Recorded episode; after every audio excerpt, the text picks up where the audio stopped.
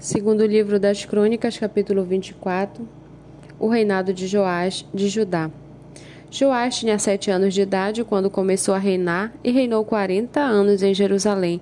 A mãe dele se chamava Zíbia e era de Berseba. Joás fez o que era reto aos olhos do Senhor todos os dias do sacerdote Joiada. Joiada lhe deu duas mulheres e ele gerou filhos e filhas. Depois disto, Joás decidiu restaurar a casa do Senhor, reuniu os sacerdotes e os levitas e lhe disse: Vão pelas cidades de Judá e levantem de todo Israel dinheiro para que todos os anos sejam feitos reparos no templo de seu Deus, e façam isso depressa Porém, os levitas não se apressaram. Então o rei mandou chamar o sumo sacerdote Joiada e lhe perguntou: Por que você não exigiu que os levitas trouxessem de Judá e de Jerusalém o imposto que Moisés, servo do Senhor, pôs sobre a congregação de Israel para a tenda do testemunho? Porque a perversa Atalha e os seus filhos tinham arruinado a casa de Deus e usaram todas as coisas sagradas da casa do Senhor no culto aos Baalins. O rei deu ordem e fizeram um cofre e o puseram do lado de fora, fora junto ao portão da casa do Senhor. Publicou-se em Judá e em Jerusalém que trouxessem ao Senhor o imposto que Moisés, servo de Deus, havia colocado sobre Israel no deserto. Então todos os chefes e todo o povo se alegraram, trouxeram o imposto e o lançaram no cofre até ficar cheio. Quando o cofre era levado pelos levitas a uma comissão real, vendo-se que havia muito dinheiro, o escrivão do rei e o comissário do sumo sacerdote esvaziavam o cofre e o levavam de novo ao lugar. Assim faziam dia após dia e ajuntaram dinheiro em abundância. O rei e Joiada entregava esse dinheiro aos que dirigiam a obra e tinham ao seu encargo a casa do Senhor, que encontraram pedreiros e carpinteiros para restaurarem a casa do Senhor, e também os que trabalhavam em ferro e em bronze para repararem a casa do Senhor. Os que estavam encarregados da obra trabalhavam e a reparação tinha bom êxito com eles. Restauraram a casa de Deus no seu próprio estado e a consolidaram. Quando acabaram a obra, trouxeram ao rei e à joiada o resto do dinheiro de que se fizeram utensílios para a casa do Senhor, objetos para o culto e para os holocaustos, taças e outros objetos de ouro e de prata, e continuamente ofereceram holocausto na casa do Senhor todos os dias de Joiada.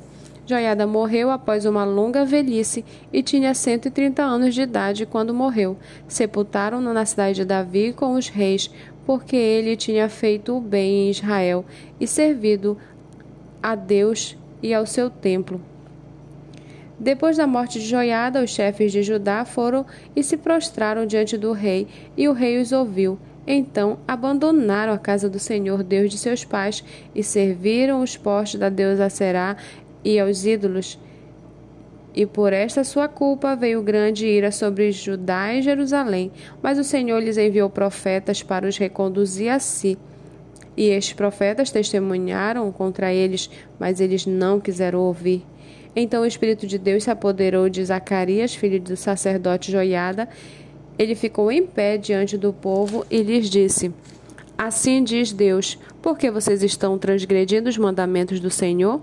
Vocês não vão prosperar. Por terem abandonado o Senhor, também ele os abandonará. Conspiraram contra ele e o apedrejaram por ordem do rei, no pátio da casa do Senhor. Assim o rei Joás não se lembrou de como Joiada, pai de Zacarias, tinha sido bondoso com ele e acabou matando o filho dele. Ao morrer, Zacarias disse: O Senhor verá isso e o retribuirá.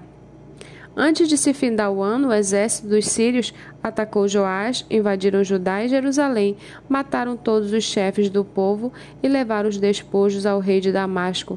Embora o exército dos sírios não fosse grande, o Senhor permitiu que eles vencessem um exército que era muito maior, porque eles tinham abandonado o Senhor, Deus de seus pais. Assim os sírios executaram o juízo de Deus contra Joás.